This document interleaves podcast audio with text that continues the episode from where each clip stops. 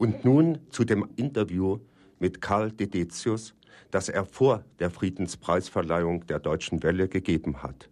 Spiegelt die Juryentscheidung für Sie auch eine Anerkennung eines neuen Interesses für Osteuropa wider?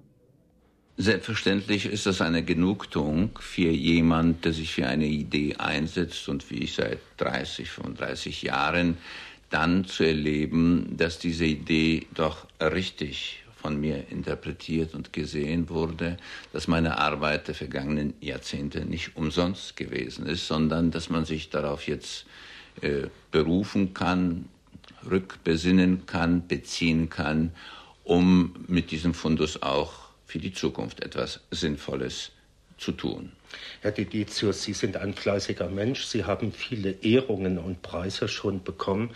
Welchen Stellenwert hat dieser Friedenspreis für Sie, den ja auch vor vier Jahren der große polnische Schriftsteller Patczewski bekommen hat? Ich denke schon, dass dieser Preis in der Serie der anderen Preise, die ich bekommen habe, die waren alle anders. Es war ein Übersetzerpreis, es war ein Preis im Bundesverband der deutschen Industrie, der Wielandpreis, der Pen Club Preis, es waren einige polnische Preise, auch der polnischen Emigration dabei. Aber dieser Preis des Börsenvereins ist tatsächlich die Krönung dessen, was ich an Anerkennung bis jetzt erfahren habe. Denn der Preis ist literarisch, gesellschaftspolitisch, europäisch und ja über Europa hinaus. Es ist ja eine Weltbuchmesse in Anwesenheit der Verleger, Kritiker aus allen Ländern. Äh, ich glaube schon, dass es ein besonderer und besonders hoher Preis ist, als solchen äh, schätze ich ihn und würdige ihn sehr. Sie haben sich große Verdienste um die Übersetzung der polnischen Literatur erworben. Auch leiten Sie und haben es begründet in Darmstadt das Polen-Institut. Wie kam es eigentlich, dass unser Kenntnisstand über Polen, über Osteuropa überhaupt, über die Slawen so relativ gering ist oder war?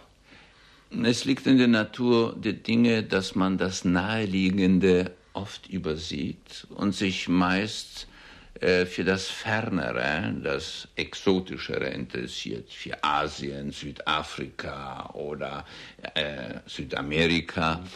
Und die Nachbarn, die, äh, die sieht man nicht so genau. Bei Polen war das äh, noch schlimmer, denn mit Polen hatten wir eine äh, üble Geschichte zu bewältigen.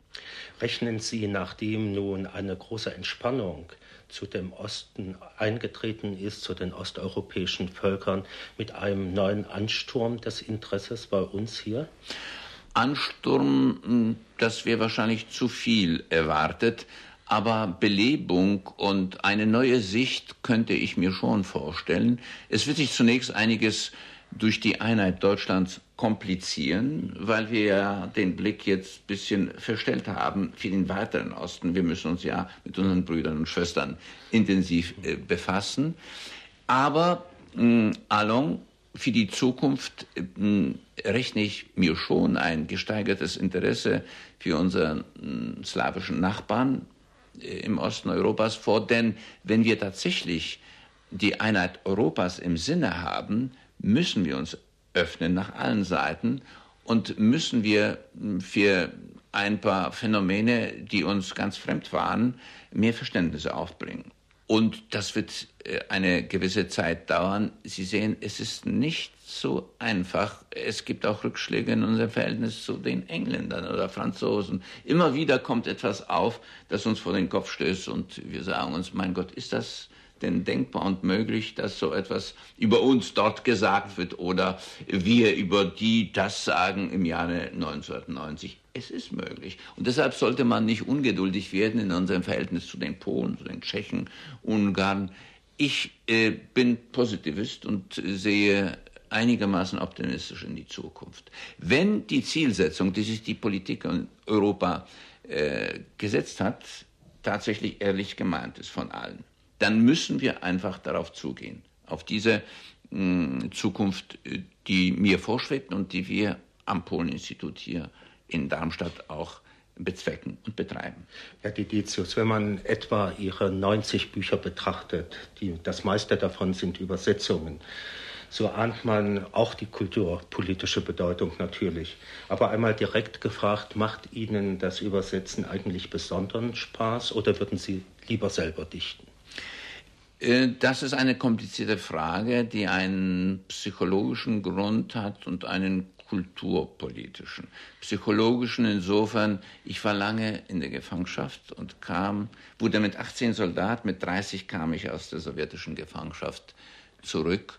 Und damals ging das Adorno-Wort um die Welt, äh, es können nach diesem Krieg keine Gedichte mehr geschrieben werden. Und nach wollte, Auschwitz. Nach Auschwitz. Äh, und ich wollte Gedichte schreiben.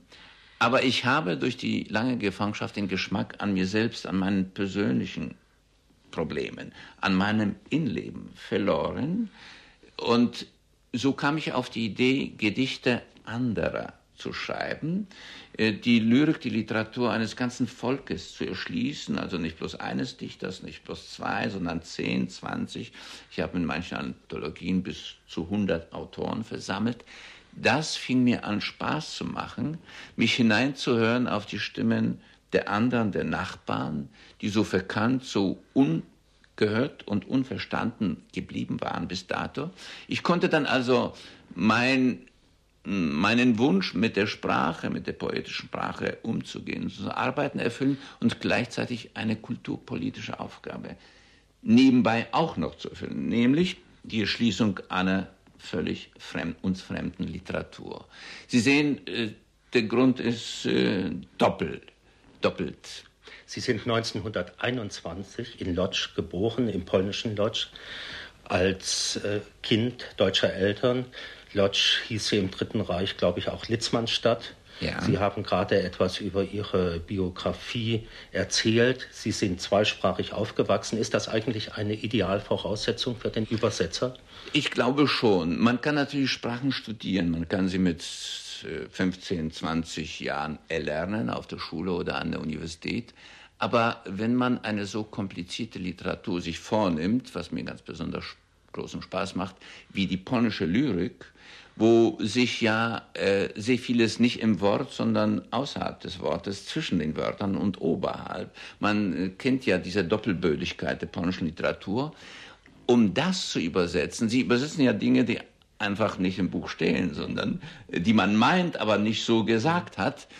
Da muss man die Mentalität des Volkes kennen. Das bedarf schon einer näheren Kenntnis der Psyche, der Geschichte, der Sitten des Volkes. Und das ist mir in die Wiege hineingegeben worden, mühelos, denn ich bin in Polen geboren, habe zu Hause Deutsch gesprochen mit meinen Eltern und in der Schule Polnisch, so dass ich äh, bilingual erzogen, gewachsen und gebildet wurde. Und das hat mir schon diese Pflicht auferlegt, etwas für die beiden Kulturen, die beiden Sprachen und die beiden Völker gemeinsam Nützliches zu tun.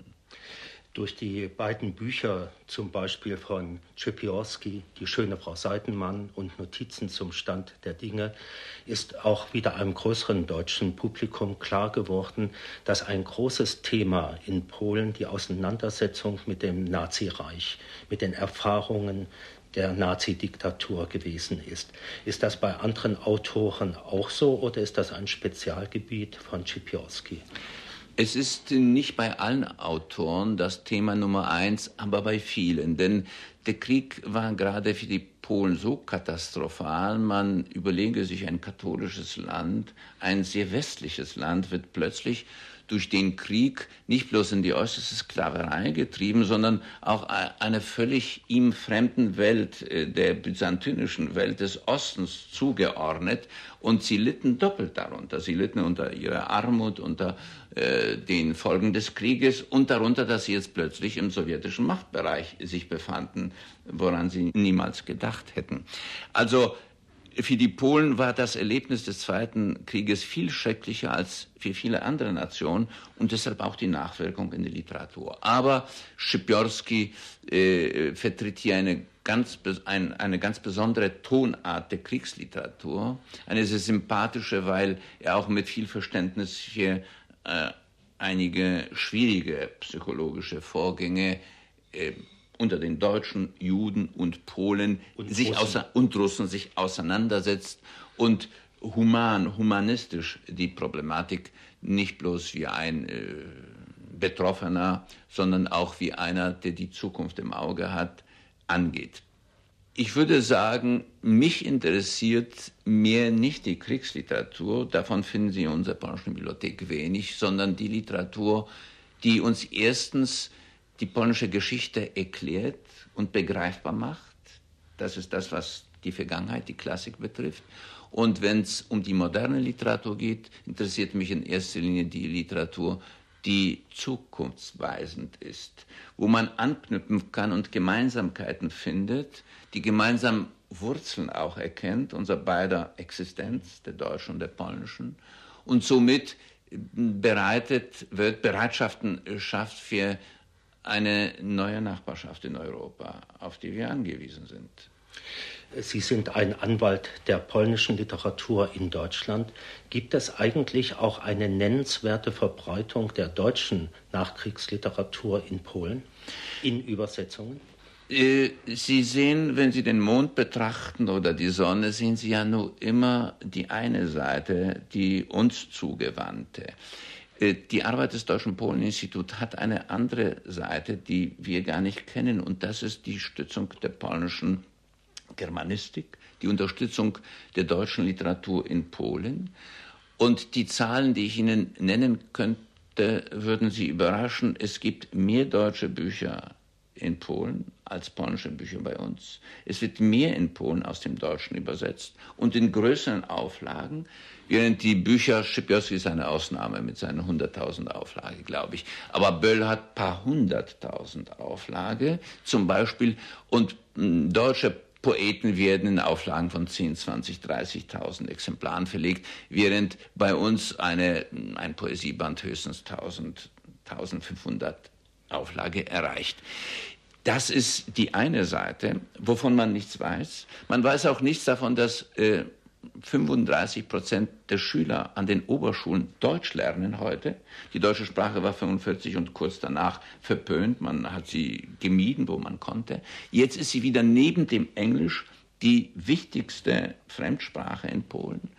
Es gibt mh, hm, 100 oder sogar mehr äh, Hochschulgermanisten, die an den Universitäten Deutsch unterrichten. Es gibt ein paar tausend Studenten, die Germanistik studieren. Bei uns gibt es äh, ein paar an den Fingern abzuzählende Polonisten, die Polonistik studieren, weil man damit natürlich wirtschaftlich auch äh, keine Zukunft äh, sich errechnen konnte, keinen Beruf oder so etwas. Äh, es passiert in Polen sehr viel Prodeutsches, äh, das im gleichen Sinne passiert wie bei uns. Natürlich haben die Polen nicht so äh, aufregende Veranstaltungen wie wir. Wir haben polnische Wochen, wir haben eine ganze Menge Veranstaltungen, die äh, versuchen, der polnischen Kultur gerecht zu werden. Herr Deditius, was übersetzen Sie zurzeit?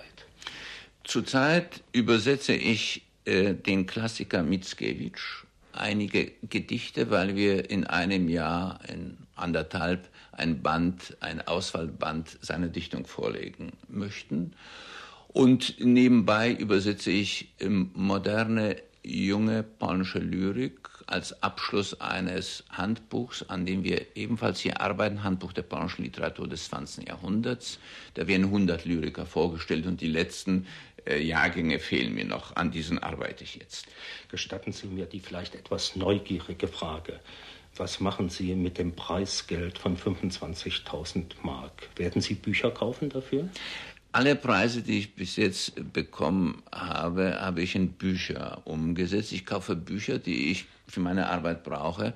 Und alle diese Bücher äh, werden hier in der Bibliothek des Polen-Institutes untergebracht. Als ich vor zehn Jahren das Institut aufbaute, war der Grundstock der Bibliothek, die 10.000 Bände, die ich im Laufe von 20, 25 Jahren mir als Arbeitsbücher angeschafft hatte.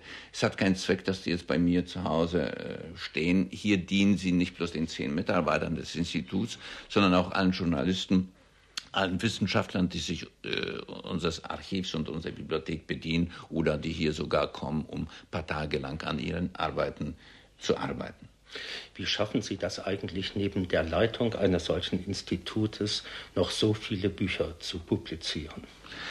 Ach, mein Gott, das ist alles wahrscheinlich eine Sache der persönlichen Ökonomie. Ich komme ja aus der Wirtschaft, wo ich äh, sehr emsig arbeiten musste. Und da habe ich mir einen Rhythmus angewöhnt, der nicht so mittags anfängt, äh, sondern schon sehr früh morgens beginnt. Und bei äh, richtigen Einteilung der Freizeit kann man im Leben eine ganze Menge schaffen. Und das ist nicht so, es sind ja meist dünne Bände, 100, 200 Seiten mit Gedichten, die natürlich mehr Arbeit machen als Prosa. Aber die Erfolge sind absehbar. Man kann jeden Abend sich ein Gedicht vornehmen und dann ist es fertig. Dann schleift man da ein bisschen und das wächst und wächst und nach drei, vier Monaten hat ein Band Gedichte vorliegen. Und so kommen die zwei, drei Bücher jährlich zustande. Ist das jetzt eigentlich für Sie eine schöne Zeit? Sie haben sicher so viel mit Verständigung beschäftigt, so viel an dieser Verständigung auch gearbeitet. Ist für Sie Friede eine Utopie oder doch eine greifbare Realität? Friede war für mich eine Zielsetzung und äh, eine Vision. Utopie nicht. Ich glaubte nicht an die Nichtrealisierbarkeit dieser Idee. Vision ist immer etwas Schönes, was man sich vorstellt und wovon man weiß, dass es viel Mühe und Arbeit kostet, dieses Ziel zu erreichen. Aber ich hätte es ja vor 30 Jahren nicht begonnen, als ich aus der Gefangenschaft zurückkam, daran zu arbeiten, wenn ich nicht daran geglaubt hätte. Es ist ein schönes Erlebnis für mich, jetzt noch, wo ich 70 werde, zu erleben, dass ich das nicht bloß als Anerkennung für mich persönlich, damit habe ich nie gerechnet, sondern als politische Realität erweist, dass wir jetzt tatsächlich auf dem Wege zu einem größeren Frieden in Europa zumindest, der Weltfrieden ist ja ein noch weiter gestecktes Ziel, wie wir gerade in diesen Tagen sehen und erleben. Aber in Europa mit der alten Kultur müsste es doch möglich sein, Nachbarschaftsverhältnisse zu schaffen, die künftige Kriege ausschließen. Und das ist die Frage der Grenzen, die muss bereinigt werden, die Frage des Missverstehens, die Frage der Vorurteile. Und auf diesem Wege ist Kultur ein sehr gutes Hilfsmittel, wie ich meine. Und deshalb haben wir uns der Verbesserung der kulturellen Wechselbeziehung als erstes als Nazi verschrieben. Aber wahrscheinlich für dieses Ziel spielt die Übersetzung auch eine ganz große Rolle, denn sonst kommt hier gar keine Weltliteratur, noch nicht mal eine europäische Literatur zustande. Das ist es und äh, ich sah auch ein, dass hier gerade der deutschen Sprache eine sehr wichtige Rolle zufällt. Wir sind seit Ewigkeiten, solange es den Buchdruck gibt, die Nation und die Sprache gewesen, die das meiste der Weltliteratur ins Deutsche übersetzt hat. Wir waren so ein Rangierbahnhof der Sprachen zwischen Ost und West, Nord und Süd und sind es jetzt wieder. Gerade wie die polnische Literatur, wir übersetzen das x-fache dessen, was andere Länder in ihre Sprachen übersetzen. Zum Beispiel das Sechsfache dessen, was die Franzosen aus dem Polnischen übersetzen oder die Engländer oder die Italiener. Das sehen die Polen auch so und honorieren es mit einer entsprechenden Gegensympathie. Ohne zu übersetzen, äh, versteht man den anderen natürlich schlecht. Äh, es wird nie der Zustand eintreten, dass alle Deutschen Polnisch sprechen Polnisch verstehen. Es gibt ja so viele Sprachen, man kann sie nicht alle beherrschen. Übersetzung tut Not.